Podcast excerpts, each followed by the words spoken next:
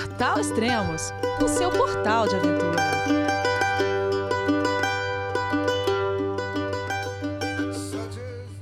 Bom dia, boa tarde, boa noite, bem-vindo a Extremos, o seu podcast de aventura. Esse é o sexto podcast da série Teraroa, uma caminhada de 3 mil quilômetros na Nova Zelândia que o Daniel Nogueira está percorrendo. Vamos falar com ele então. Olá, Daniel, tudo bem? João, é você, meu filho? Alô, pai. Eu consegui. Eu tô no cume do Everest. Eu vi, meu filho. Te acompanhei o tempo todo pela sua página Spot. A família de produtos Spot utiliza tecnologia 100% via satélite para manter você sempre conectado em suas aventuras. Fale de qualquer lugar do mundo através do Spot Global Fone e utilize o Spot Gen 3 para estar sempre rastreado e conectado aos serviços de emergência. Desapareça quando quiser, seja encontrado quando precisar. Saiba mais em findmespot.com.br. Fala, Elias, como estamos? Fala, Daniel, tudo bom? Como tá aí Nova Tudo- Zelândia? Tudo certo aqui na quarentena ainda, na esperança de que vai acabar logo. Ah, tá. A gente hoje vai falar de um- uma, uma parte da trilha que você fez em fevereiro, mas nesse momento você tá em quarentena. Isso, isso. Eu tô já, já vão fazer acho que seis semanas, né, que eu parei a trilha. É, tô Aham. em quarentena, tô na cidade de Christchurch ainda, na casa com os amigos. E, mas aí estamos. É bom que a gente deixe esse podcast espalhado assim, porque aí é sempre bom relembrar né, os bons momentos para matar a saudade das montanhas enquanto a gente está aqui no meio da cidade, sem poder ir. E aí, o que você tem feito aí? Cara, escrito bastante, lendo bastante, já devo ter lido uns cinco livros nessa quarentena inteira. É, e assim, aqui a quarentena é um pouco, foi um pouco diferente, assim, o approach aqui do, do país com relação a como parar o vírus é um pouco diferente, assim, do Brasil. Aqui, assim, é, é sim a quarentena, todo mundo em casa, mas aqui é permitido que as pessoas é, vão cam- fazer caminhada, corrida, andar de bicicleta, desde que seja no seu, nem eles nem falam seu bairro, falam seu quarteirão mesmo, assim, sabe? Então, por exemplo, você tem um parque aqui, né, que a gente consegue ir caminhando, você pode ir caminhar e tal, desde que seja somente com as pessoas da sua casa, que eles criaram o conceito de bolha, né? Então, a bolha são as pessoas que você convive na sua casa, então sou eu e meus dois, as duas pessoas que moram aqui na casa, então a gente pode ir juntos para um pedal aqui no quarteirão, a gente pode ir junto correr, mas não pode ir com outras pessoas de outra bolha, né? Pra, que é assim que foi que eles é, conseguiram parar o vírus, né? Então, não é essa questão de simplesmente só fique em casa, eles até recomendam, vá sim para uma caminhada, respire um ar, mas fora isso não pode fazer nada, né? A gente não pode, por exemplo, dirigir para uma praia, dirigir num parque mais longe.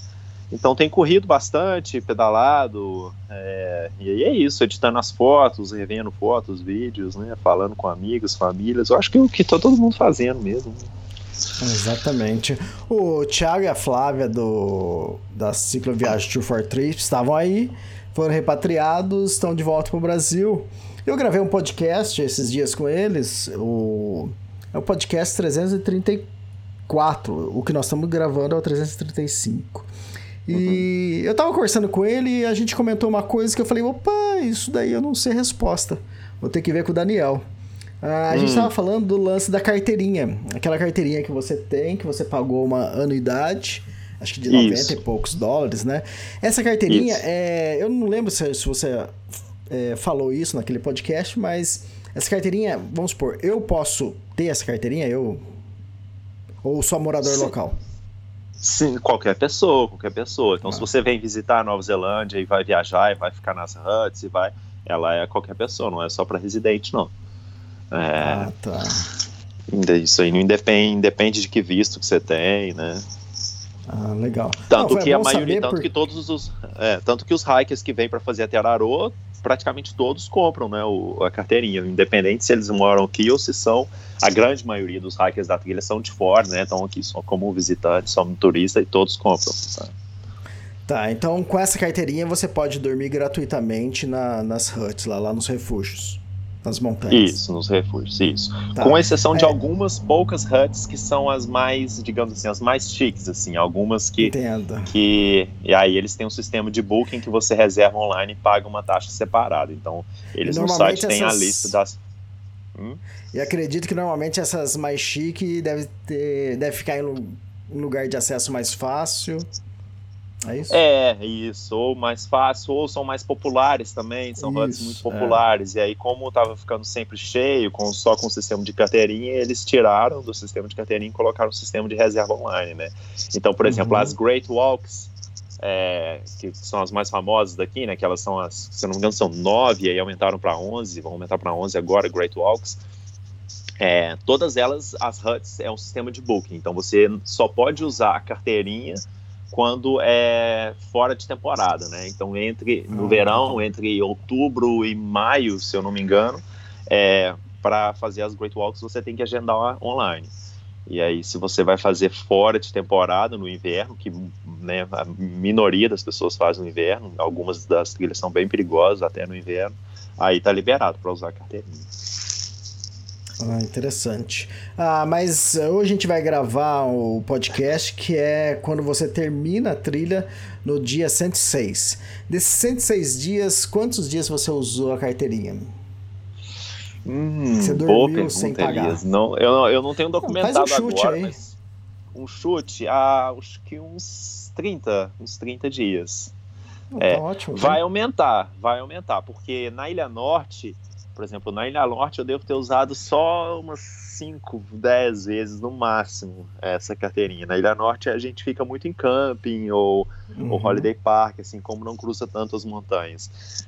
Já na Ilha Sul, a grande maioria dos dias é usando, é usando a, a carteirinha, é, é ficando nas huts, né? Então, como Uhum. esse, esse podcast que a gente vai gravar hoje, a gente ainda tá meio que no início da Ilha Sul, é, até então, é, eu teria, talvez eu tenha usado aí umas 10 vezes. E, mas, por exemplo, essa sessão que a gente vai gravar agora, que eu vou falar do Nelson Lakes, é, são, são 10 dias e todos eles, com exceção de um, todos eles foi, foram utilizando a carteirinha, foram ficando nas huts com a carteirinha. Então, assim, a Ilha Sul é praticamente é, 90% dela é utilizando a, a carteirinha. Ah, legal. Ah, é que nem eu falei, acho que no programa anterior, da Kungsleder, né? Também tem uma carteirinha, só que ela dá desconto, né? Acho que é 20%, algo assim. E para todas as cabanas. E tem algumas Sim. cabanas, igual a que você falou, tem algumas é, cabanas que são mais chique, que normalmente tem acesso, fica beirando uma estrada, e normalmente é, são cabanas que o pessoal usa como base para esquiar no inverno. Então, normalmente Isso. essas cabanas são um pouco mais caras. Não, não é muita coisa, não, mas na hora que você vai fazer reserva, você tem que saber, você fica sabendo disso, entende? Mas, Sim, mas é legal, sim, funciona. exatamente. Bom, e aí? Onde paramos? Então, a gente parou, eu tinha acabado a Richmond Range, é, tinha chegado na vilazinha de St. Arnold. é, aí eu não lembro até que ponto eu falei no último podcast, mas aí eu cheguei, na, eu cheguei em St. Arnold nesse dia, e é uma vilazinha bem pequena, cara, tem pouquíssima coisa, assim, tem uma. Tem uma, um posto de gasolina com uma lojinha de conveniência, assim, com, que é tipo um mini supermercado, com coisa caríssima. É, e aí tem um lodge, um hotel lodge, assim, que é bem legal, bem, bem estruturado, assim. E, e tem um camping do dock também na beira do lago. E a maioria dos hikers acaba ficando nesse lodge, porque eles fazem, eles tratam os hikers da Teararô super bem. É, eu tinha mandado uma caixa, uma daquelas bounce box, uma da caixa de, de comida também para esse lodge em St. Arnold. É, então eles recebem lá, eles cobram uma taxa de 10 dólares por pessoa para fazer a logística da caixa, porque acaba né, que eles têm que ter um staff, é tudo bem organizado, você chega lá, eles têm uma lista, tem o número da sua caixa, quando que chegou e tudo mais. E aí, dessa vez não tive problema com a caixa, minha caixa estava lá, tudo certinho, e peguei, aí foi legal, a gente, eu cheguei no domingo nesse, nesse lodge, e por coincidência, que eu só fui descobrir mais tarde, é, a gente chegou e fomos, fomos direto para comer, né, para jantar no restaurante deles, porque já tinham falado pra gente que tinha um buffet, é, um buffet vegetariano com, cara, sei lá, uns 10 tipos de saladas um, deliciosas, assim, com muita, muita, muita coisa, muita comida bacana. E, e, e aí, pô, a gente tava 10 dias já sem comer, eu tava 10 dias já nas, nas, montanhas, né, comendo comida de trilha só, então você sabe, né, você chega na, na, uhum. na, na, cidade, a primeira coisa que você quer é comer uma salada, comer alguma coisa verde. E, e aí, como comer, comer esse buffet, e aí, nossa, três pratadas daquela, né, daquele tamanho de hacker, e só hackers entendem. E aí é, só que eu até então eu tava contando que e a gente, eu ia tirar um dia de descanso ali, ficar um dia a mais no dia seguinte. E felizão que o dia seguinte eu ia comer de novo, né? Só que depois eu fui descobrir que não, que o buffet é só no domingo. Então, assim, foi pura sorte mesmo ter chegado é. no domingo e, e pegado o buffet. Mas.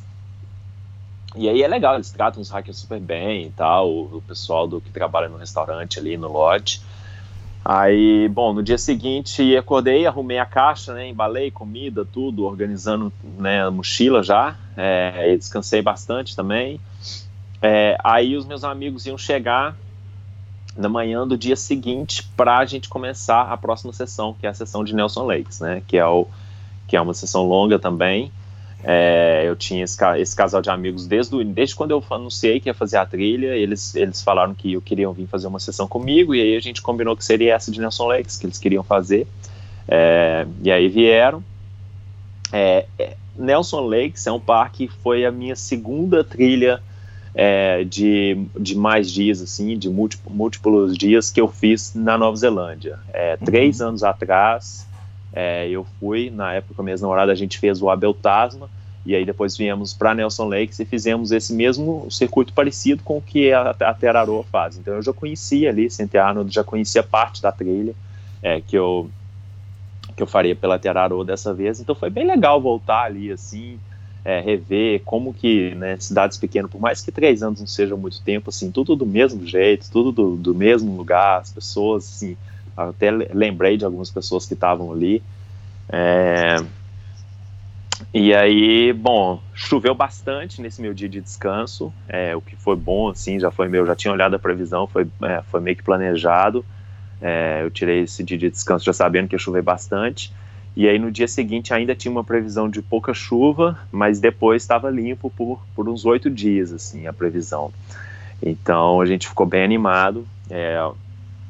Esse casal de amigos meu chegou, um outro amigo meu também acabou vindo fazer um dia, dois dias de trilha, ele estava em Nelson, que é uma cidade perto ali.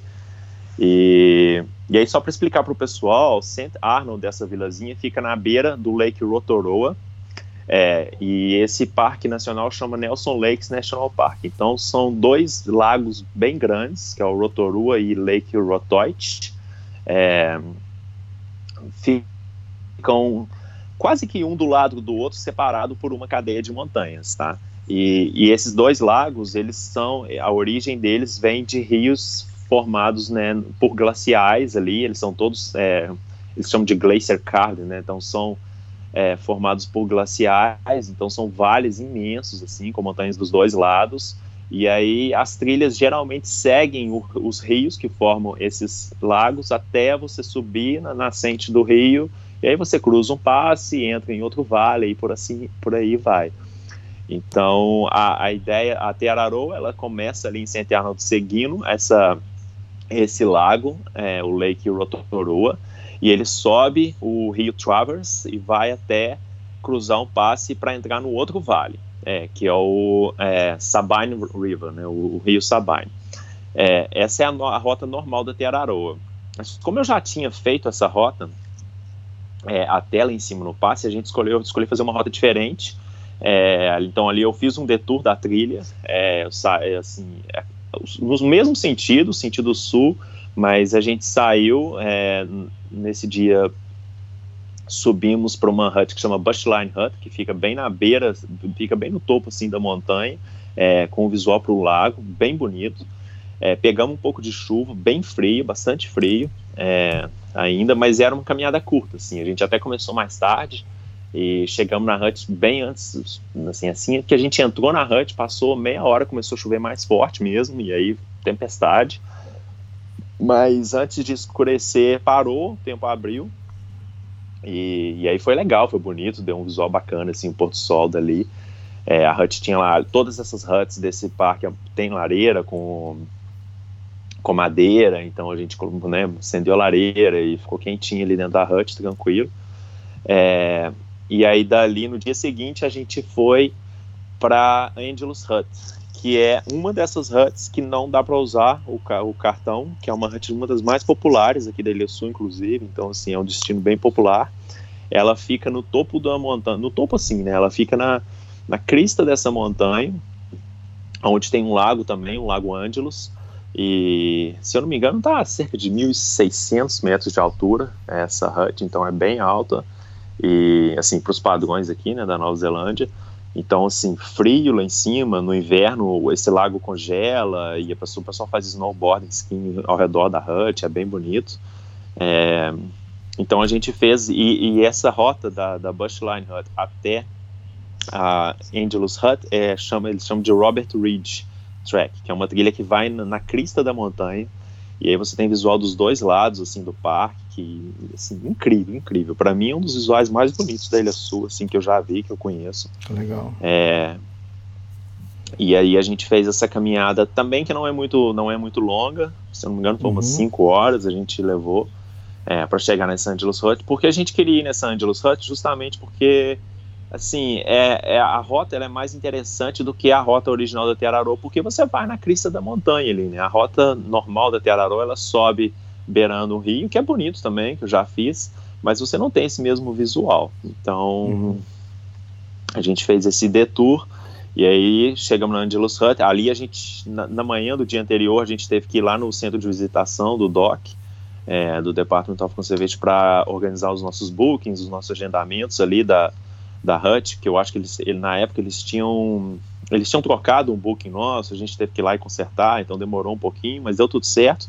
Acabou que eu tive que acampar, não tinha é, nessa bagunça que eles arrumaram com o nosso booking, eu acabei perdendo espaço na hut. Quer dizer, a gente perdeu um espaço na hut, e aí eu deixei com meus amigos para dormirem na hut, eu acampei na beira do lago. Tem um camping lá também, que também tem que ser agendado.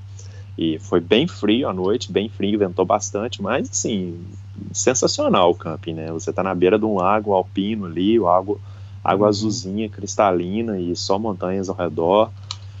É, bastante frio. A gente chegou cedo na hut, então ficamos lá dentro, conversando, trocando ideia. É, conhecemos outros hikers também. Tava bem, a hut encheu esse dia, chegou bastante gente mais tarde.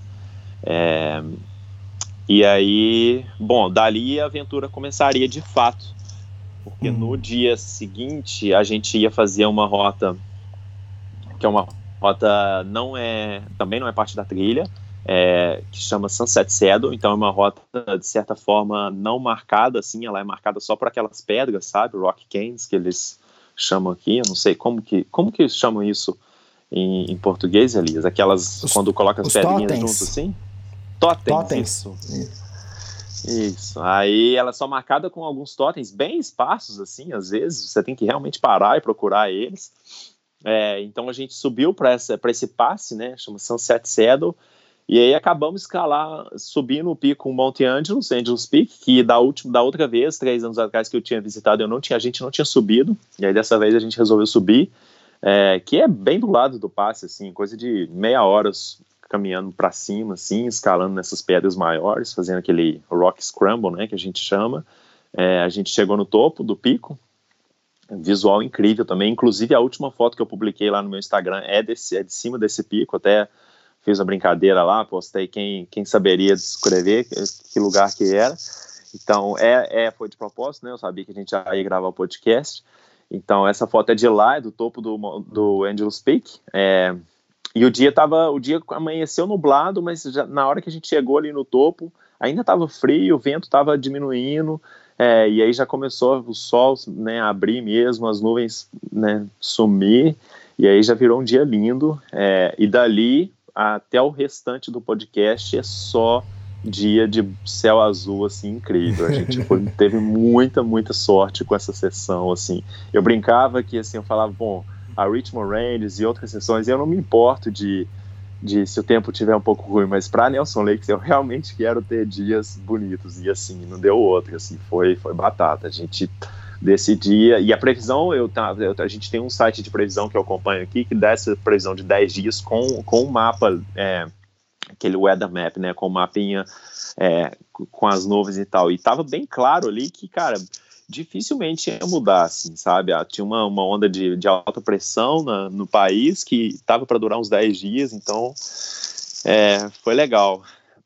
Aí da Sunset Saddle a gente desce num, num vale é também bem assim bem remoto não muito marcado eu acho que não, não tem muita gente que passa ali por ano assim é bem é bem remoto mesmo e aí a gente vai descendo a gente pela primeira vez na trilha a gente andou na neve é, ali descendo tem um trecho que fica bem escondido do sol assim um paredão de pedras com uma, uma, uma cachoeirinha e aí embaixo dessa cachoeirinha um, tem um não chega a ser um glacial, mas um, um, um pedação de neve assim bem grande, aí depois mais uns dois para baixo que, que ficam, porque o vale é bem é bem íngreme, então o sol ali se esconde muito rápido, então não dá tempo da, da neve derreter, né, no, mesmo no verão.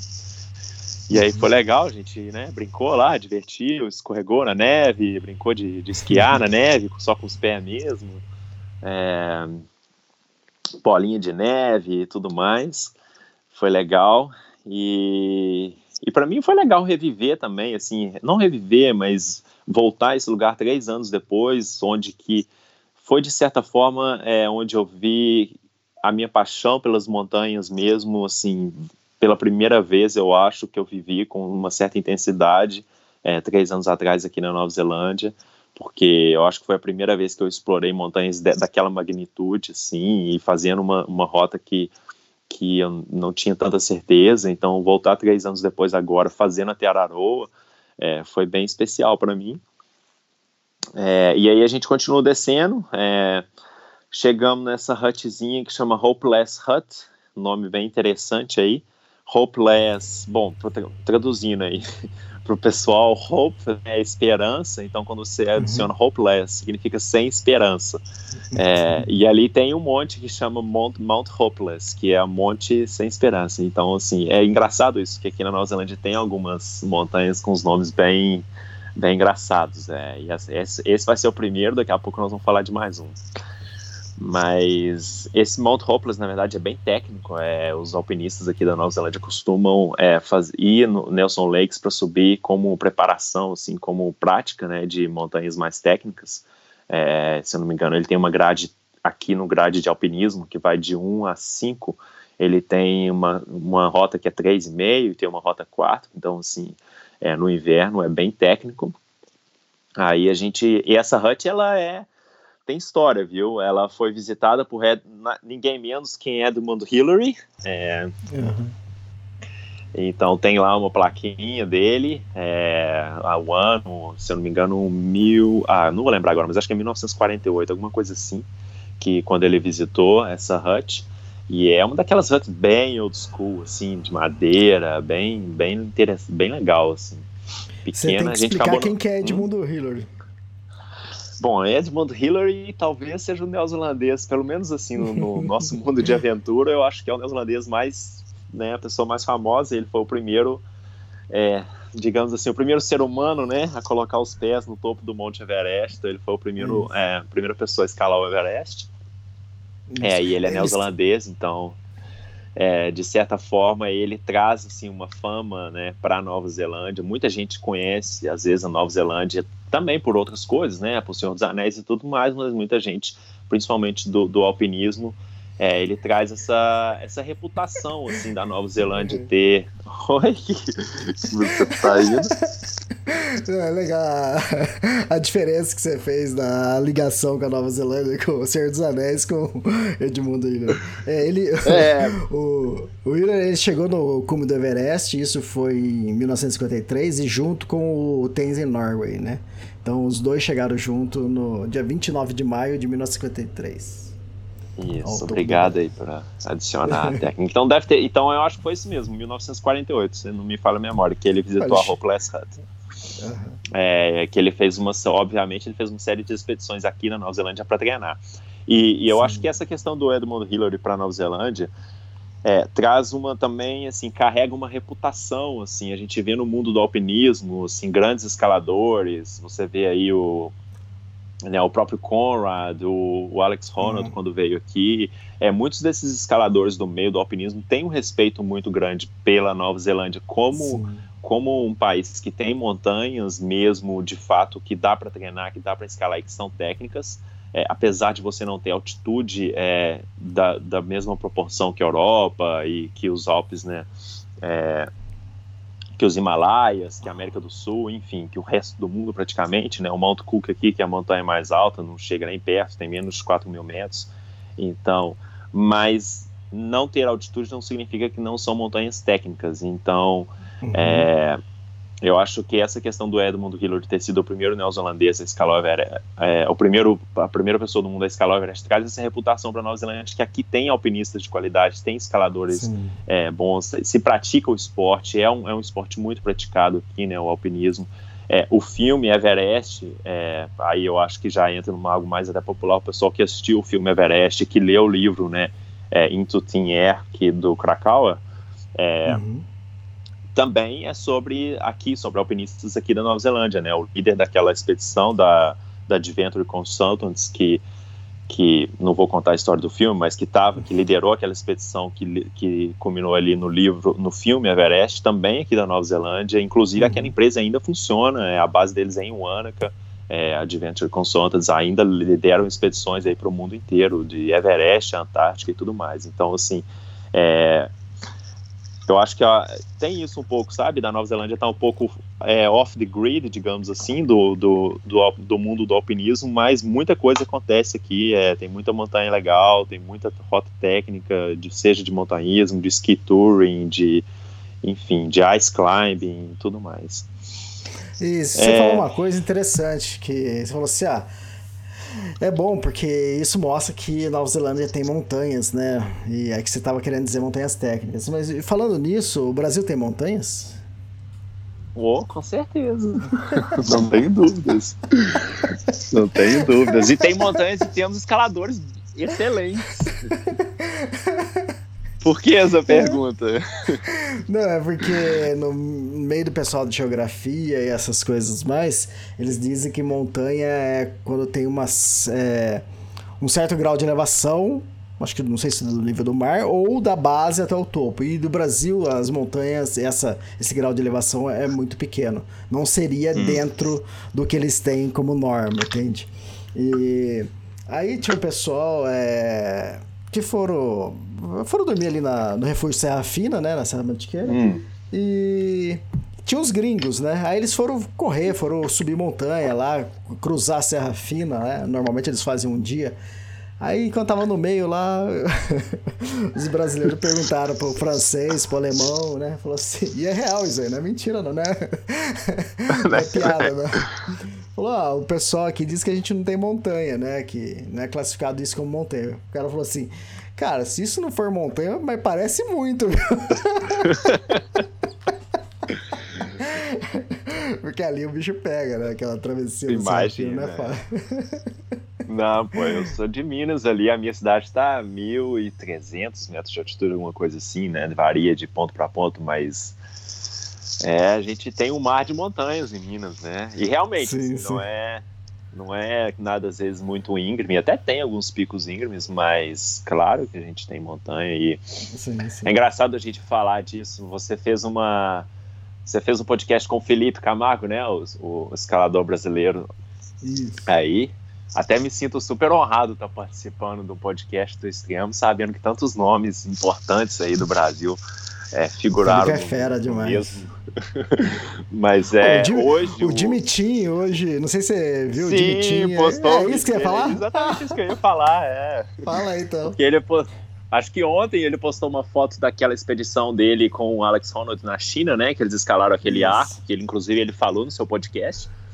E aí, hoje ele postou um vídeo do Felipe treinando com os dedos ali, fazendo aquela, aquele treinamento. E, pô, o Jimmy Tim, qualquer montanhista do mundo, né, tem ele como maior inspiração. Talvez hoje um dos maiores nomes aí, junto com o Conrad, em termos de, de expedições, de, de exploração e também de caráter, de, né, de, do que, que ele faz pela, pela cultura do montanhismo. Pô, o cara publicou um vídeo no no Instagram dele, no Facebook dele, do brasileiro ali fazendo treinamento. Então, assim. Treinamento, não é, não é isso qualquer com, um, com o dedo de cada mão ainda fazendo flexão ainda. Vai tomar banho, cara. Exatamente, é. Então, temos que valorizar aí o nosso, a nossa, nossa turma, né? Sim, sim. Onde a gente parou? a gente parou lá na. Bom, essa conversa veio do Edmund Hillary. Então a gente parou na Hopeless Hut, que foi visitada pelo, pelo Edmund Hillary. É, mas a gente, a gente, enfim, a gente não ficou nesse dia na Hut, porque estava cedo ainda. A gente queria né, co- cobrir mais um, uma quilometragem, e aí con- continuamos. É, ali, ali a Hut fica bem na. Já né, sai daquela região alpina, que é só mais pedra, e já entra numa floresta. Então a Hut já está no meio da floresta e dali a gente desce. É, eu fui picado por uma vespa nesse dia. Uhum. É, essa, essa região, esse Nelson Lakes, Nelson Lakes National Park tem muito dessa, eles chamam de beach forest aqui. Acho que a gente já até falou dela antes, no, no outro trecho. É, e é- são florestas que tem umas árvores, bem interessantes na verdade. Essas árvores elas, elas são cobertas por um fungo. É, e esse fungo ele produz ele produz um néctarzinho, é, é, são, é, tem um mini, um insetozinho pequenininho que vive de- dentro desse fungo e ele produz um néctar e esse néctar ele vai acumulando na, na, na- no caule ali da árvore e ele faz a árvore ficar preta. É, então são umas árvores escuras, com caules escuros, assim, bonito, mas na verdade aquilo ali não é a cor da árvore, é a cor desse fungo que, que, que acumulou de fora, assim. E é bem interessante, assim, como que né, a natureza se adapta, né, as árvores sobrevivem bem e até se beneficiam disso. Mas esse néctar também atrai muita vespa. É, ele, é, ele é uma das principais fontes de alimentação pro, dos pássaros do parque, mas aí essas vespas, que são peixes aqui, na verdade, são introduzidas, não são nativas daqui, acabam é, se adaptaram muito bem nessa floresta. Então tem muita vespa ali, então quem tem alergia é bom sempre se proteger, é, carregar o antialérgico, porque elas, né, elas picam mesmo, é, furiosas, assim. E aí eu caminhando na perna, assim, já senti, já vi na hora a vespa. Dói pra caramba. Você já foi picado por vespa? Pô, acho que muito tempo atrás. É, dói, dói pra caramba, assim, na hora, andou bem localizado Queima, né? ali. Oi? É tipo, você sente queimar o negócio, tão ardido. Isso, isso, é, um queima, queima bastante, assim, enfim, incha, né, o músculo, o músculo fica bem duro, foi bem na, na batata da perna ali, então o músculo fica duro, assim, sabe, na, onde ela pica, ao redor, e aí eu parei o tempo, eu tava, e eu não sabia se eu era alérgico, que eu nunca fui picado, então, né, só tem um jeito de descobrir. aí eles sempre falam que quando você é picado, se você não sabe se você é alérgico ou não, para você esperar um pouco, senta e respira, toma uma água e espera, porque se- não morrer, quer dizer que não é alérgico. Se morrer, era Se alérgico. não é, exatamente. é, por aí, mas é. Não, porque você não quer subir o seu. Você não quer que a sua. é, a velocidade do seu sangue, do seu batimento cardíaco suba muito, né? Porque se for alérgico, vai te prejudicar. Então. Aí eu esperei, a gente esperou um pouco, meus amigos esperaram comigo, e aí nada, não, não deu nada. Falei, vambora, tá tudo certo. Aí a dor foi passando, aí continuamos. É, aí, aí, nesse trecho, a gente retoma a trilha. Então, imagina que. Bom, imagina que você, numa linha reta, a gente teria subido, encontrado é, ali naquele ponto que eu iria encontrar, e a gente fez tipo um. um imagina que é um D, assim, a letra D aberta. A gente fez tipo um, um lu- meia lua, assim, e aí ali retomamos a, a trilha até Araroa. É, então ali a gente, depois, dois dias depois, a gente reencontrou a Teraroa. Então aquela rota que teria sido feita em um dia, a gente fez em dois e meio, porque a gente fez esse detour para conhecer esses outros, esses outros pontos. E aí voltamos para a rota da Teraroa, é, subimos até a Upper Traverse Hut, que é uma hut sensacional, uma das huts mais bonitas, mais bem localizadas que eu já visitei aqui na, na trilha. É, você vai subindo o vale, é, beirando esse rio, o rio Traverse, e aí ele vai ficando mais íngreme, vai ficando menor, vai diminuindo, você sabe que você está chegando mais perto assim da nascente dele, o vale vai se fechando, é, e aí a vegetação, né, a altura das árvores começa a reduzir, é, a vegetação começa a virar aquela vegetação mais alpina, E aí, de repente, você sai assim da, da, da floresta e entra nessa clareira, é, com um pouco bem menos árvores, e aí você olha ao redor, é só aqueles paredões mesmo é, de montanha, de é, paredão de granizo aqui no caso, é, que, que, que, forma essa região. É, e aí a Hut está bem lá no pezinho de um desses, desses paredões, assim. Então é sensacional, assim, o visual dali é, é incrível. A gente, eu tentei tirar fotos e fazer vídeos, mas é aquela coisa que a escala da, da foto não te dá uma dimensão do, do lugar, sabe? É, e aí fiquei, ficamos ali à noite, a hut estava cheia, é uma hut bem popular, é, então estava cheia, acabei dormindo no chão lá, não tinha mais cama, mas dormi no chão, no meu colchão. Foi bom que dormi do lado do fogo, quentinho. E aí, na manhã seguinte, é, tinha um pessoal que acampou do lado de fora, cara. Manhã seguinte, frio, frio, frio mesmo, assim. As barracas com aquela camadinha de gelo de fora, tudo congelado é, porque está bem alto, apesar de a gente estar em fevereiro, né, que é alto verão, é, ali em cima é bem frio. Então, e aí, e aí seguimos ali, seria o próximo dia, seria o dia de cruzar o passe, o Traverse é, Saddle, né, que é mais um passe, seria o segundo passe que a gente cruzaria nessa, é, nesse, nesse trecho. É, e aí, um dia lindo, lindo, lindo já. Esse já amanheceu sem nuvem, sem vento, assim, aquela paz. Você sai da hut, tá aquele silêncio nas montanhas, você só escuta passarinho cantando, é, nem vento, as árvores paradinhas, tudo bem parado. É, aí, bom, aí a gente começa a subir o passe é, com, meus, com os nossos amigos, começamos a subir devagarzinho, eles foram na frente, é, eu, eu fui mais para trás, tirando foto e tal, curtindo ali a subida. É uma subida até tranquila, não é muito íngreme, porque a hut já está bem alta, sabe? Então ali você sobe, se eu não me engano, uns 400 metros de desnível para chegar no passe. É, e essa subida também vai beirando o riachinho. Lindo, assim, aquela água que você toma que, cara, não, não tem como ser mais pura que aquilo, sabe? É, gelada, gelada. É, aí chegamos no topo do passe, um visual incrível, visual incrível, é um das, dos visuais assim tem muita foto aí na internet, a foto desse, desse passe, que você chega no topo e você tem o visual do outro vale inteirinho, que é o Vale do Sabine, assim, do rio Sabine. E aí você vê aquele vale imenso com aquele paredão de montanha do outro lado. É, e aí você só vê montanhas para todos os lados, assim, é 360 graus de montanha em montanha. É bem bonito. E aí a gente parou ali para almoçar, né? Comer, comer alguma coisa. É, e curtir também. Eu, quando chego em passe, assim, às vezes as pessoas têm um uhum. pouco de pressa para sair do passe logo, porque é perigoso e não sei o que. Cara, tempo do jeito que tava, sem nenhum vento, sem nenhuma nuvem, eu vou parar ali, curtir o visual, tirar foto, senta, almoça, né? Não tem, não tem por que apressar. É, então, ficamos ali bastante tempo e aí depois de, começamos a descida, é uma descida íngreme, é uma descida chatinha de se fazer. É, inclusive, quem faz essa trilha ao contrário é, reclama bastante dessa subida. Então, para a gente também é descida, porque ela vai no meio das árvores ali e não tem muito assim. Tem a trilha, mas ela é bem é bem íngreme. Então, para quem tem no joelho, você dói bastante, incomoda. É, se eu não me engano, demorou umas três horas essa descida para a gente fazer. É daquelas descidas que você não tem como fazer rápido, sabe? segurando nas árvores, uso bastante caminhada com uma mão, a mão, a outra mão você segura nas árvores para se apoiar. Tem alguns trechos que você tem que meio que dar uma escalada mesmo assim para descer. É...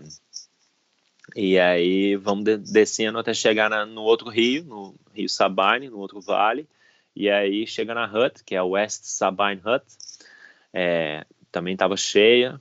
Aí, mas a gente conseguiu pegar a cama a tempo nesse dia.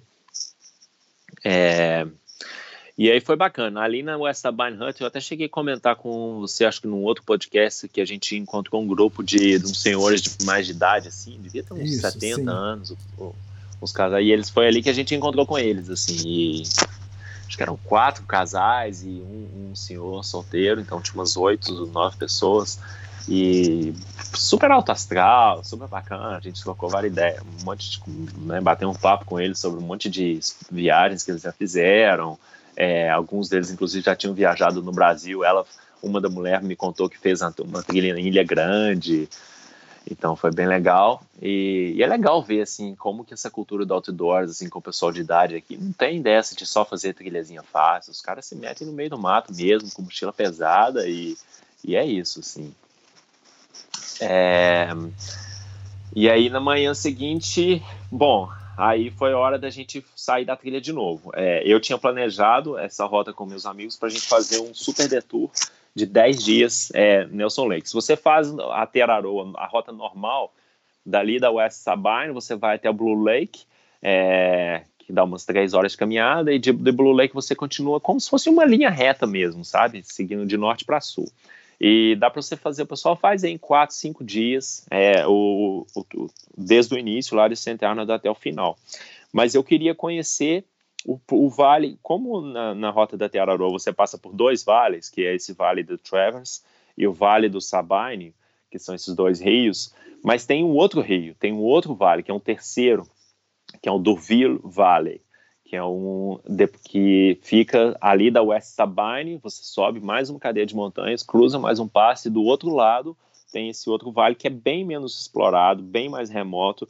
E da primeira vez que eu fui, eu já tinha ouvido falar, muita gente já tinha falado: olha, você tem que voltar, vai para esse outro vale que é mais remoto, é bem bonito também, e você vai gostar. Eu falei: bom, então eu planejei essa rota louca com, com meus amigos de 10 dias, que a gente ali da West Sabine, ao invés da gente continuar para o sul, que é o sentido da Terra a gente voltou para o norte. A gente, não pelo mesmo caminho, então a gente, da West Sabine, a gente seguiu o rio ali, Sabine, é, sentido para os lagos, como se estivesse voltando para St. Arnold, para a vila, para contornar aquela cadeia de montanhas. E aí a gente subiu, nesse dia, é, lá vem mais um nome, chama Mount Misery Hut. Então, é, e o misery, eu acho que em inglês, em português miséria, né? Mas em inglês o misery se usa para alguma coisa que é muito ruim mesmo, assim. Não é só aquela miséria de pobreza que a gente, uhum.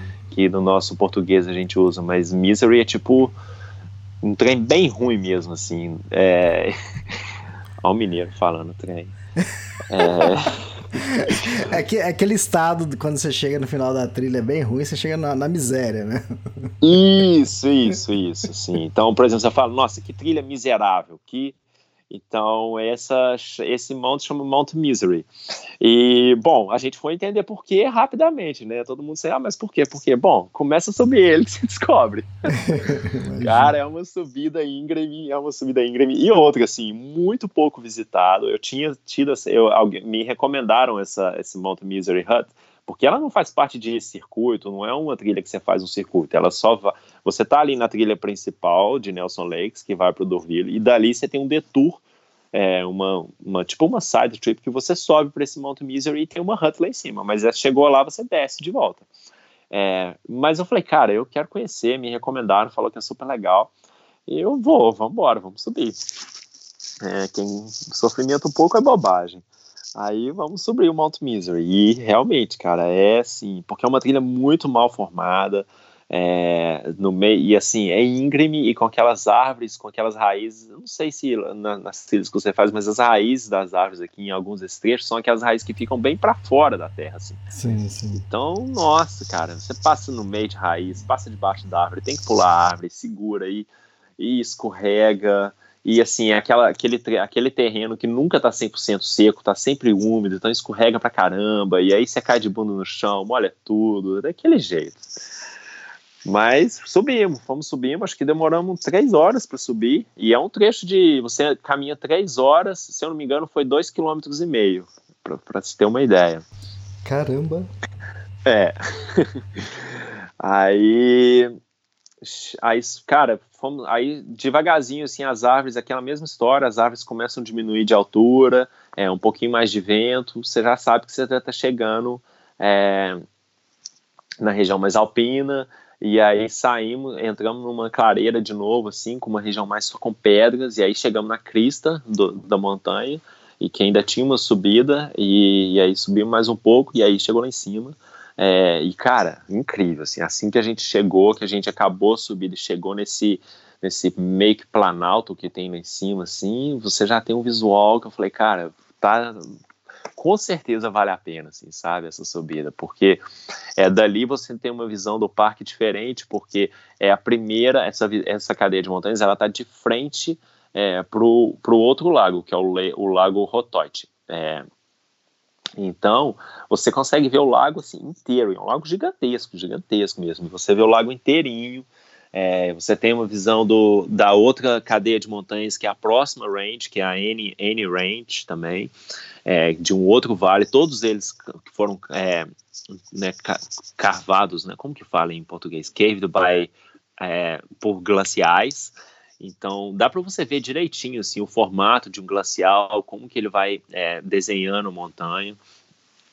E, e aí chegamos na hut, é uma hut de quatro para quatro pessoas só.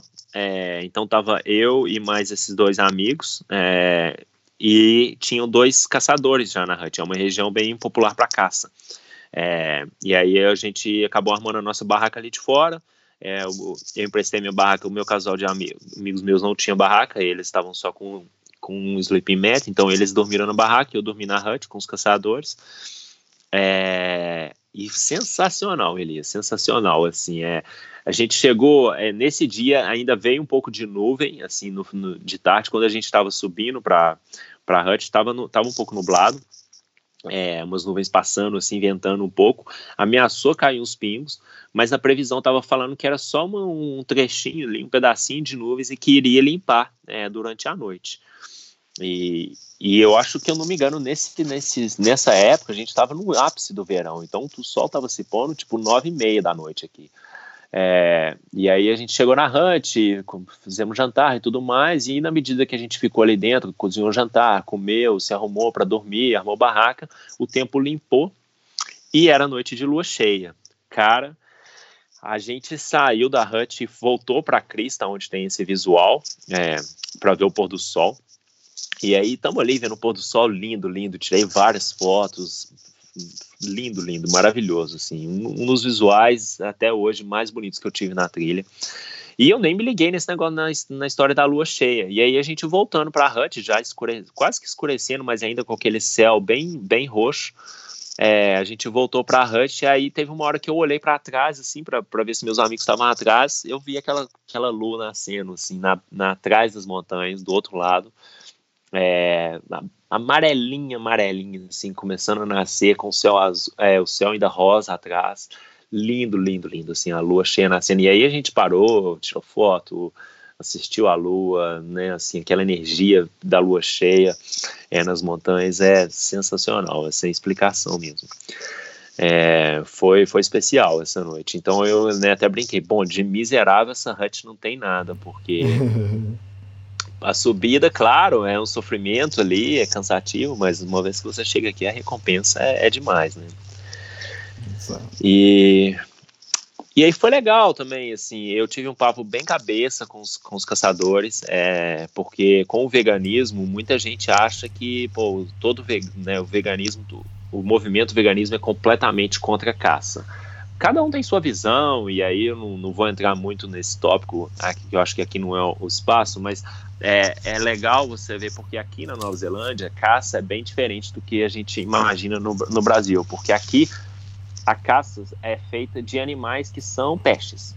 Então, na verdade, o próprio governo aqui, ele caça ele paga, ele tem, por exemplo, ele vai, ele sai de helicóptero e coloca os caçadores nas montanhas para caçar algumas espécies, porque essas espécies causam danos não só para o meio ambiente, para as árvores nativas, mas para os pássaros daqui, né? Porque são, por exemplo, os, é, os via, o, o, veado vermelho, né? Que é o red deer ou stag, stag que eles chamam aqui.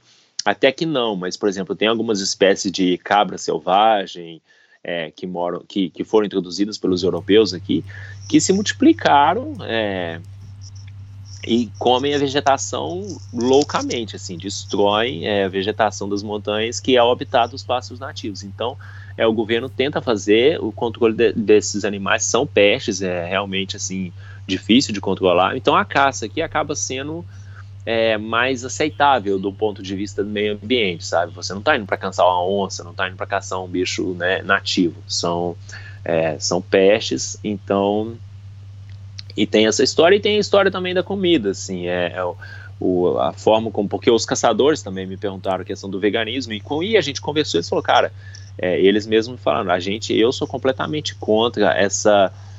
É, a, a, o, o sistema de, de, de alimentação, principalmente da carne, de como é feito hoje, dessas né, fazendas com milhares de gado e tudo isso, assim, desconectando desconectando a pessoa da comida que ela está comendo, né? E para gente, para mim a caça é isso. Eu venho aqui na montanha, é, eu me conecto com a natureza, eu me conecto com o animal, eu caço, eu sei que eu estou tirando uma vida, é, mas eu vou levar essa carne para casa e eu vou aproveitar todo pedaço dela e eu vou alimentar minha família por meses e meses com esse animal.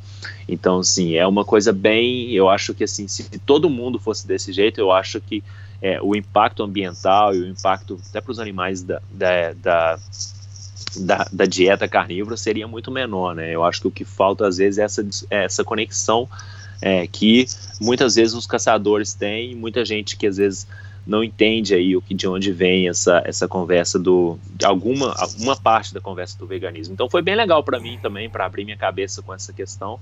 É, é, e aí eles foram caçar à noite.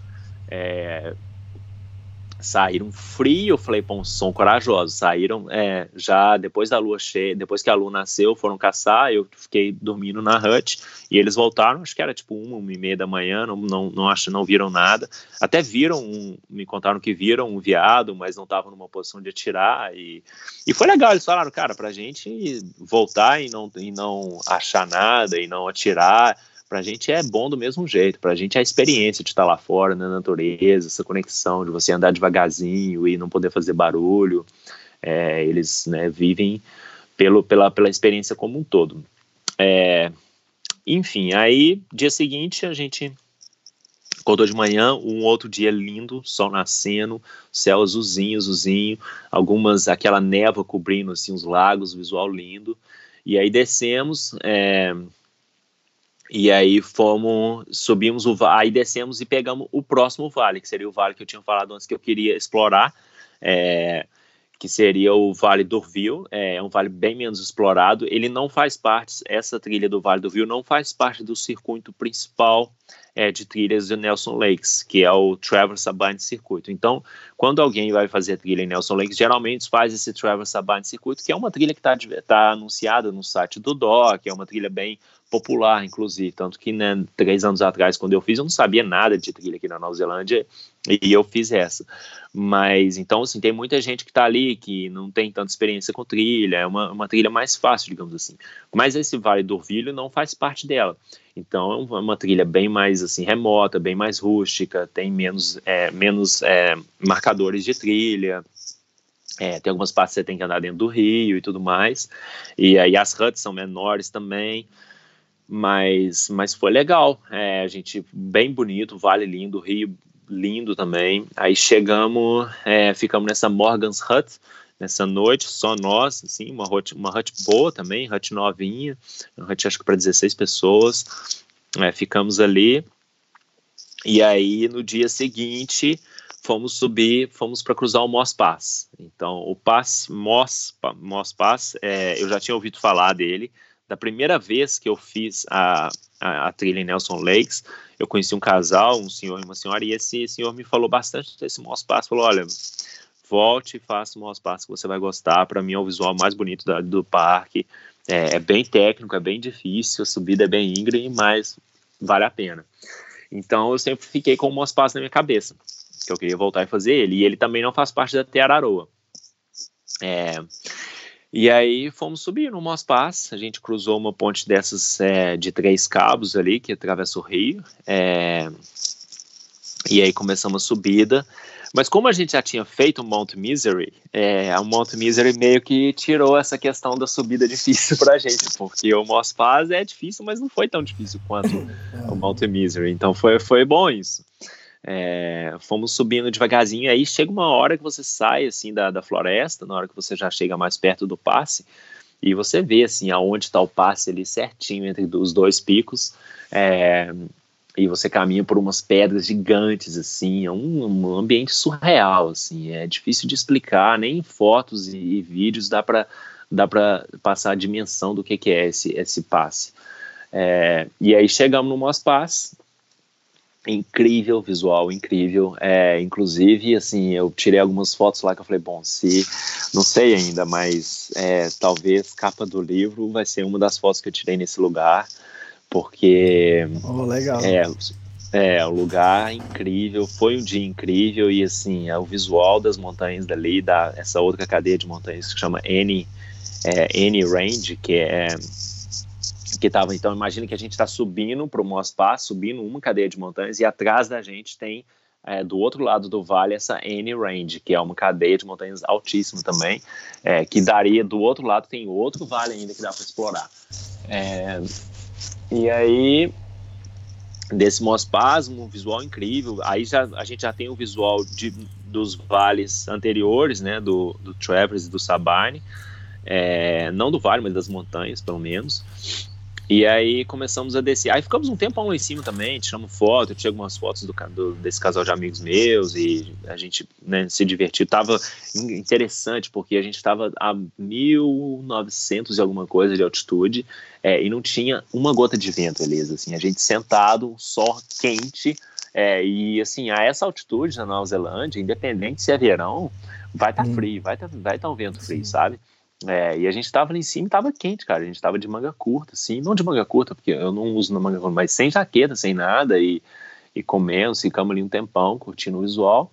E aí começamos a descida, que é uma descida bem chatinha. Aí sim a descida foi técnica. São umas pedras que vão escorregando, assim. Você tem que tomar cuidado para não cair, se machucar. Eu até, inclusive, numa dessas descidas eu caí é, e bati a minha canela. Ficou uma cicatriz, está aqui até hoje também, mais uma. É, bati bem no meio da canela numa pedra. É, e aí fomos descendo. E aí. E aí eu tive o visual do, do que é o Blue Lake, que é o Lago Azul. É, e esse lago é o lago com a água mais clara do mundo. É, esse lago foi e isso é comprovado, se eu não me engano, está no Guinness Book e, e, um grupo de cientistas veio fez esse estudo aqui que eles entram com, com equipamento de né, imersão assim dentro do água e como eles medem, é, eles medem a claridade da água, quão, quão longe você consegue ver é, debaixo d'água. Hum, se eu não me engano, o visual desse é 70 e alguma coisa metros, assim. Então, assim, é coisa Caramba. absurda, assim. É, é, é, e o que acontece é que esse lago, ele tá... Ele foi formado por glaciais também, mas, na verdade, ele tá... Ele, a água que vem dele é filtrada por um paredão de pedras de um outro lago maior que está acima dele, que é o Lake Constance. Então a água que vem descendo desse Lake Constance passa por todas essas, essas pedras super com muita pressão que filtra toda, né, filtra partícula, filtra tudo que tem e aí entra e entra nesse lago. E então por isso essa é a explicação por o lago ser tão clara. Então, por exemplo, são são lagos sagrados para o povo maori, não pode nadar, não pode, você não pode nem nem pegar a água do lago para beber. Você tem que descer para onde o lago acaba e começa o rio. É, para pegar a água do rio ali. Você não pode nem, nem tocar na água assim. É, e o pessoal respeita, assim, tem vários sinais lá explicando é, a história do lago e tudo mais. É, então, mas enfim, lá de cima, na hora que a gente está descendo o Moss porque para você realmente ver a clareza da água, você tem que ter um visual mais de cima. E quando você está lá perto da hut que tem na beira do lago, assim, você vê, óbvio, quão clara a água é, mas o legal é você ter um visual mais de cima, né?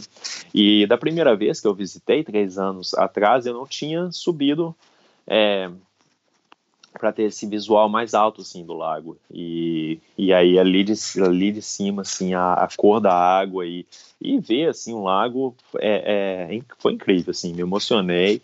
É um lago que inclusive assim aqui na Nova Zelândia tem essa coisa de muitas muitas pessoas quererem fazer essa trilha só para ir lá visitar o lago porque sabe que é um, é um, um lugar bonito. Então é bem digamos assim não chega a ser dos mais famosos tipo a Milford Sound mas é um, é um lago bem famosinho assim, sabe e, e aí, bom, descemos, é, chegamos na hut, na Blue Lake Hut, tem uma hut na beira ali do lago. É, é, é a foto beira, da assim, capa né? do podcast? Isso, bem lembrado. Você, você é esperto, Elias. Eu ia deixar passar em branco. A capa do podcast é exatamente quando eu avistei o lago. É, é o Blue Lake. Então, é esse lago que você está vendo lá embaixo, é, aí é o, é o lago azul, é o Blue Lake. É, a hut tá, bom, eu tô olhando aqui para a foto, para quem estiver olhando a foto aí, a foto, é, o, a hut vai estar tá mais ou menos ao, na minha esquerda, ali na esquerda da minha perna, é, bem pertinho daquelas, árvores ali, tem uma hut ali, não, não dá para ver, mas ela tá no meio das árvores, é, e o outro lago que eu falei que filtra, que esse do lado do, do, lado direito da foto, onde tem as árvores, né, a mata verde vai subindo para o lado direito até onde tem essa parte mais com sombra. Esse é o paredão que filtra e do lado direito, aonde tem essa sombra grande aqui do lado direito, é aonde está o outro lago que não dá para ver na foto, que é o Lake Constance. E é ele que de lá que vem essa água, né? E ah, e aí como curiosidade, essa uhum. cadeia de montanhas que está né, na foto aí, é, o, o, pico mais alto lá é o Monte Franklin, que é, um, é, um monte, é, a, é, o pico mais alto dessa do, do Nelson Lake National Park. É o, é o hum. 2318, se eu não me engano, 2300 e alguma coisa. É, é o pico mais alto de Nelson Lakes. Então, dá para ter uma ideia aí do que, que é as montanhas de Nelson Lakes. Então a gente descemos, continuamos a descida, chegamos na hut, foi legal. É, a gente chegou na hut, eu revi alguns amigos de trilha que eu não via há um tempão. É, encontrei lá com o Matthew e com a Sasha, que é um casal bem legal, a gente andou um tempo junto. Encontrei com as duas meninas da Látvia, que, tavam, que eu já não via fazia um tempão. E encontrei algo que aí foi assim o um highlight, eu não sei se eu já mencionei no podcast aqui, mas é uma família da Inglaterra, pai, a mãe e duas filhas é, fazendo a trilha. É, não, é, uma de 11 e a outra de 9 hum. anos. É, isso foi sensacional, assim, para mim, porque faz, estão fazendo a trilha desde o início, normal, como todos os outros hikers, é, os quatro, e assim, as meninas carregam as mochilinhas dela, e super espertas, e aí, enfim, trocamos várias ideias, conversamos muito, e eles falaram bastante, assim, que é, eu acho que a lição maior que ficou de tudo que a gente conversou e como mensagem que eu quero deixar para o pessoal é que é, a educação e a, o conhecimento de vida que eles, que, que eles estavam proporcionando às crianças deles é algo que nunca nenhuma escola poderia ensinar, assim, né? É, eles sabem do valor da educação da escola e, obviamente, as crianças vão para a escola e tudo mais, mas eles se programaram e tiraram esse tempo é, juntos para fazer a trilha com as crianças, com as meninas, é, a experiência da trilha. E óbvio, não é, né? Quando a gente fala da Terarô, e eu sempre falo isso nos podcasts, nos meus posts também, a trilha, a Terarô, uma tour hike como a Terarô, e aí eu acho que vem todas as outras PCT, é, não é só uma experiência de trilha, de caminhada, de visual, é uma experiência de vida, né? Você, você tem, né, a trilha e o visual se tornam parte de uma experiência maior, que é a experiência de você viver na trilha, né? O tempo todo na trilha, você está com suas coisas na mochila, nas costas, e é isso, né? Essa é a sua vida por alguns meses. E, e, essa experiência que eles estavam proporcionando para as filhas e como as meninas estavam aprendendo e assim eu vi isso no dia a dia é, foi sensacional assim é, a gente acabou caminhando por alguns dias juntos e assim você vê as meninas as meninas sempre caminham na frente. É legal que a gente depois continuou caminhando alguns juntos e assim é legal. Às vezes eu teve um dia que a gente estava e elas chegaram na frente no lugar elas ah aqui a gente acha que é um lugar legal para acampar e tal. Esperaram os pais mãe o que você acha da gente acampar aqui? Quer dizer cara menina de 11 9 anos está ali escolhendo um lugar para um camping sabe? Então assim isso é um skill uhum. que é uma habilidade, é um, é um conhecimento que não vai ter classe de aula que vai te ensinar, sabe? É a experiência de vida ali, é a educação dela, sabe? Chegar na hut, sempre escolhe um lugar, não tenta não incomodar ninguém, organiza as coisas. Então, assim, é como a convivência nas huts com as outras pessoas, como que elas aprendem com isso também e foi muito interessante para mim e também quebrar um tabu, né, de que ah, você tem filho, tem família, não pode fazer aventura, tem não, não né, acabou, não dá para fazer criança, não dá para fazer aventura, não dá para, cara, é, tudo é possível, né? Só requer planejamento e foi foi interessante. É, bom, voltando para a trilha, de Blue Lake, a gente. Então, bom, Moss Pass foi o terceiro passe dessa, dessa sessão. Aí a gente, de Blue Lake, a gente sobe para o Lake Constance. Então, para quem ainda está olhando na foto, a trilha continua do lado, do, ela sobe para o lado direito aí, é, lá do lago, sobe aquela florestinha que está do lado direito e continua. É, e aí a gente cruza esse Lake Constance, que é um lake lindo também. É, eu, e aí foi legal. É, três anos atrás, quando eu visitei o, a Blue Lake Hut, não foi por essa mesma rota, foi pela rota normal, lá, lá embaixo, seguindo pelo vale. É, a gente chegou e a gente chegou na hut e aí a gente colocou uma mochilinha pequena nas costas e subiu para o Lake Constance, por esse outro lago mais acima, só para ter um visual e tal, é, e ver.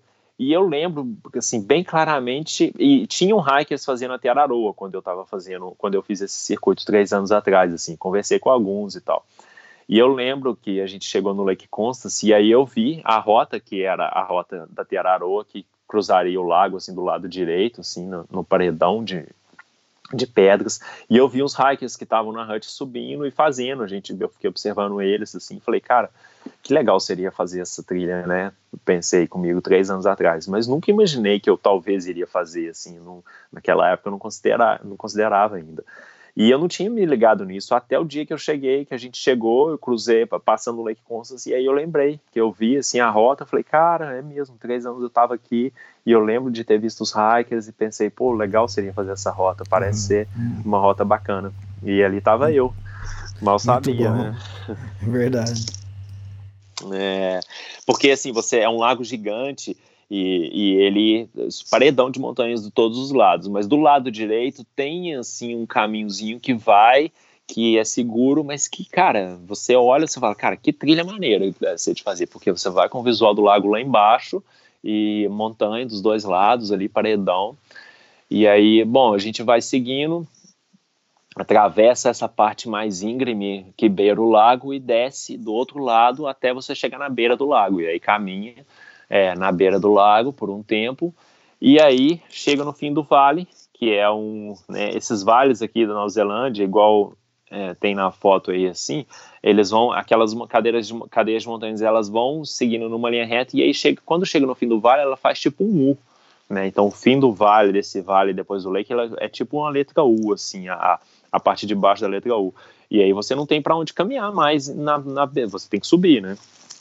E aí que é o que eles chamam de passe. E aí a gente subiu, começa a subida do Waial Pass, que incrível também, incrível. É, lugar super remoto, super remoto. Você sabe que, por exemplo, ali no Waial Pass onde a gente estava, para você chegar ali é no mínimo quatro dias de caminhada de qualquer lado que você venha, sabe?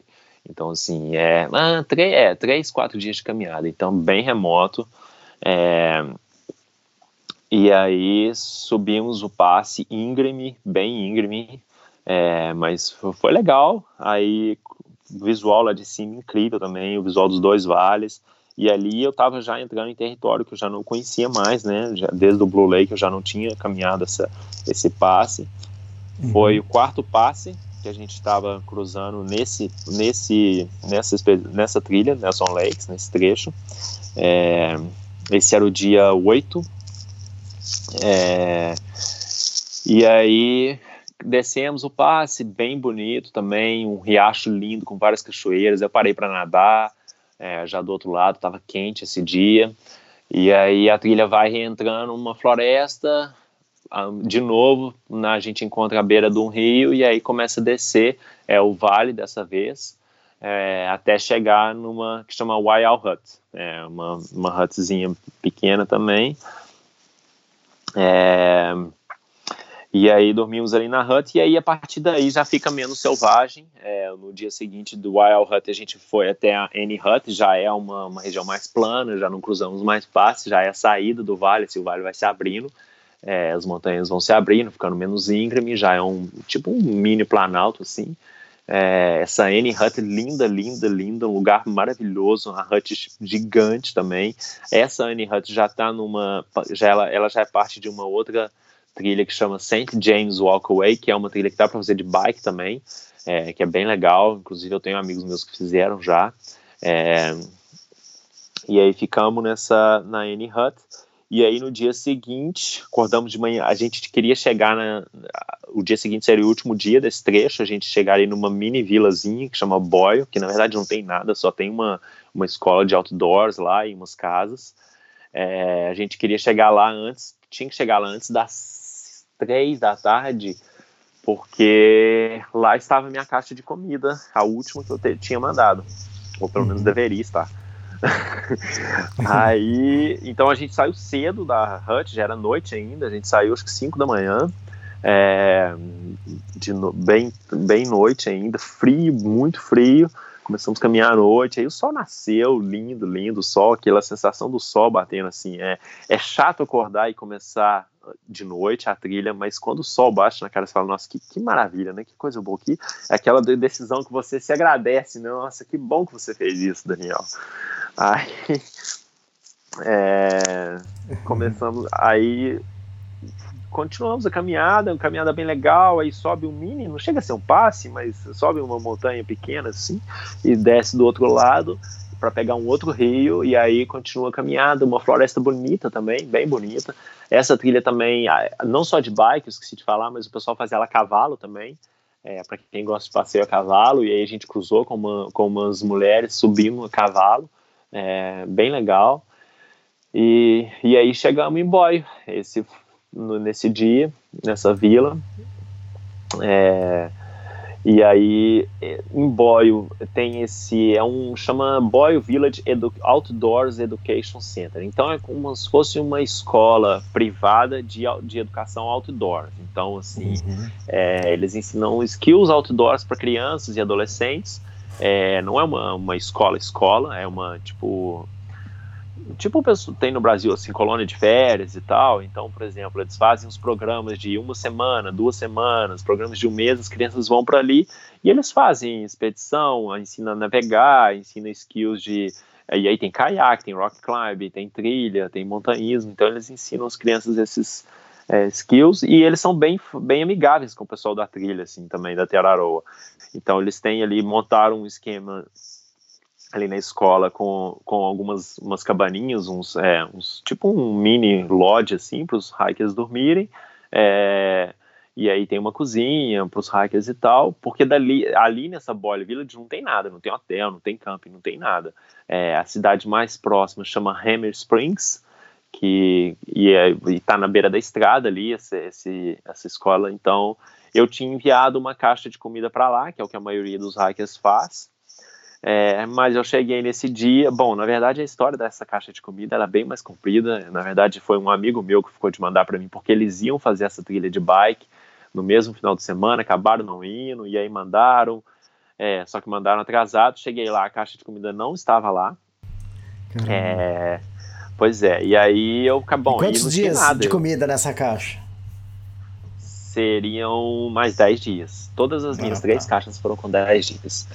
Tá. É sem necessidade. Essa última caixa poderia ter sido seis, mas eu na época uhum. fiquei quando foi chegando para o final do planejamento, quando eu estava planejando as caixas de comida lá em Wellington, eu já fiquei de saco cheio. Eu falei, quer saber? Manda, eu vi a recomendação deles é de 7 a 8, manda 10 dias e se sobrar você come, ou carrega, ou enfim. Aí, foi, foi, foi, foi história, é assim.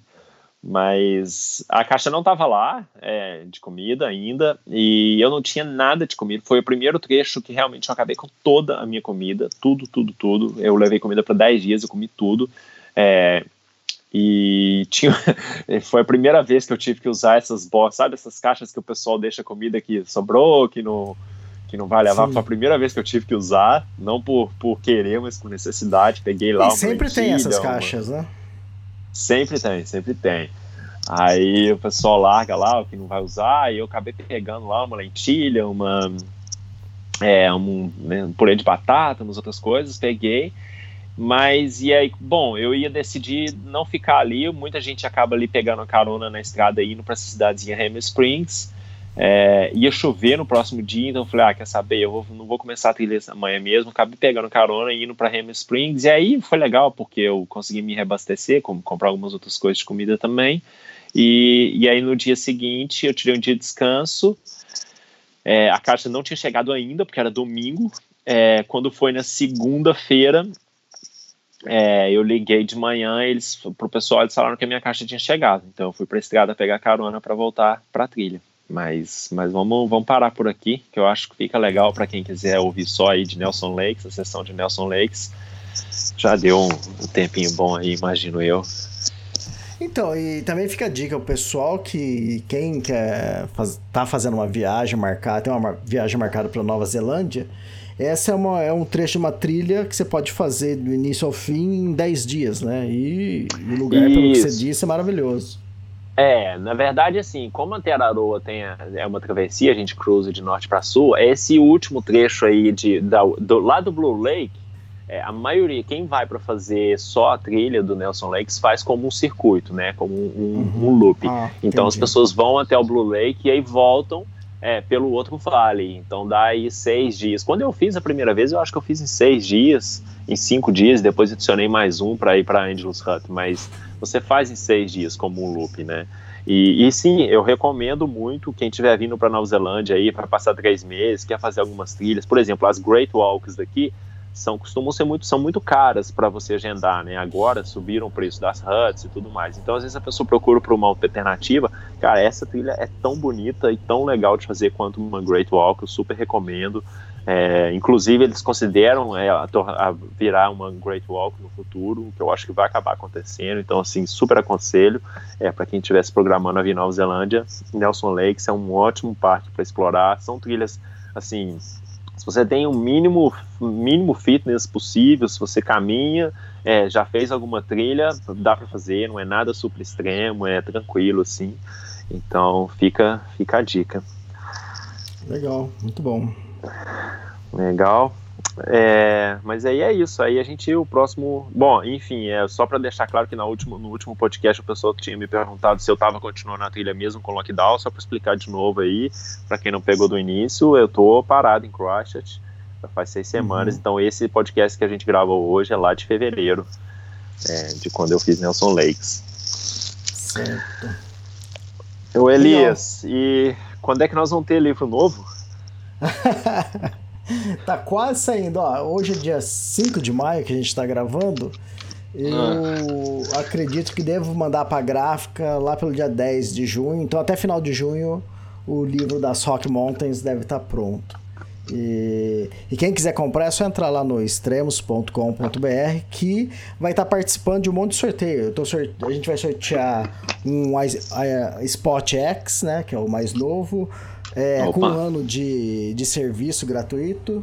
Ah, duas mochilas da Deuter e uma mochila da Tule. Então, todo mundo que comprar tanto o livro das Rock Mountains como o livro do Tour do Mont Blanc ou da Kungsleden vai estar tá participando desses três sorteios aí que eu vou fazer ao longo do ano. Ah, falando nisso, cara, é, esses dias eu recebi um áudio, cara. Que áudio show, cara. Às vezes eu recebo umas coisas de de leitores, né? Às vezes até falo, né? Eu não sei como eram os escritores antigamente, se eles recebiam cartas, né? Lógico que deviam receber, né? Carta. E, mas, mas hoje em dia tá tão fácil com, com a internet, né? As pessoas encontram a gente é tão fácil. Muitas vezes essas pessoas compraram o livro direto de mim e eu uhum. sempre recebo algum, alguma mensagem, algum e-mail, às vezes algum áudio. E eu tenho uma amiga, a Suzy, a Suzy Saito, que ela, quando ela leu o meu livro, ela gravou 53 uhum. áudios sobre o livro e eu, eu fiz. imagina, imagina você recebendo assim no, no WhatsApp, assim, os áudios chegando. Tum, tum, tum, tum. Aí eu peguei e montei um podcast, que é o podcast 296, e que ela uhum. fala as impressões dela sobre o livro, né?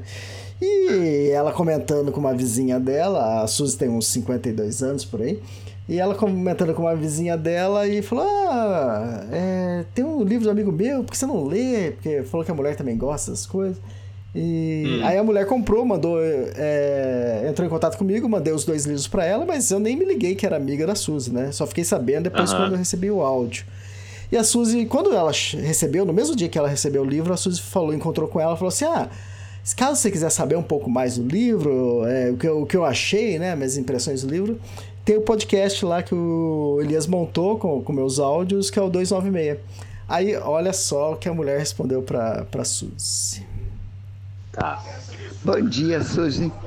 Sabe que eu tô com medo de, de assistir antes de escutar, antes de ler, porque eu acho que é como um filme, né? Sempre que tem o, o livro de um filme, ou o filme de um livro, eu gosto de primeiro ler e depois assistir o filme para ter a minha imagem construída, né? Então eu vou me segurar, eu vou ler primeiro, depois eu vou, vou escutar o teu podcast para eu ter a minha imagem, vamos ver como é que vai ser. Não quero construir em cima da sua, entende? Mas obrigado por ter me mandado, eu vou amar, com certeza. Nossa, Suzy, nós temos muito para conversar. eu tenho, eu vou fazer 65 agora em agosto. Eu comecei a correr com 60 anos. Eu fazia hidroginástica, eu sempre gostei de caminhar, caminhar, fazer hidroginástica, fazer academia, sempre algum, alguma coisa eu sempre estava fazendo. E daí na hidroginástica, quando eu ia no banheiro me trocar, as professoras ficavam comentando. Ai, que elas fizeram uma trilha tal, que elas foram na outra trilha tal. Até que um dia eu criei coragem e falei para elas, gente, eu quero conhecer essas trilhas de vocês, eu gostaria de ver o que, que é isso. Aí elas me inscreveram numa corrida de trilha, que era de equipe, me puseram numa equipe, começaram a me treinar. E a minha primeira corrida foi no meio do mato. Fiz 11 quilômetros, caí cinco vezes, cheguei chorando de tanta alegria. Caramba! Muito legal, muito bom. Essa é a dona Cleusa que, que mandou o áudio. Cara, tá fantástico isso. Muito bom. Muito bom. Nunca é tarde para começar, né, Elias? Nunca é tarde de começar. E o lance também de. Não, deixa eu ler o livro primeiro, deixa eu ter as minhas impressões, né? E, Isso, é porque geralmente as pessoas são muito curiosas, né? Quer saber, mas ela não, ela não, eu não vou escutar o seu não, que eu quero ter a minha. Pô, muito legal isso. Personalidade, né? Exatamente, isso mostra personalidade. Muita gente que também não critico, mas não, não é minha praia, é, pega o livro e já vai ver a última página, né? eu, conheço, eu conheço pessoas assim, tá? Pega e vai. vai... Vai Leu olhar a última página. Cara, como, como pode que perdeu a graça, Não. cara? Mas eu dei sorte que nos meus três livros, ou talvez nos dois que eu lancei ou no terceiro, que o final nem sempre tá no final, entende? Então... Hum, sim, sim.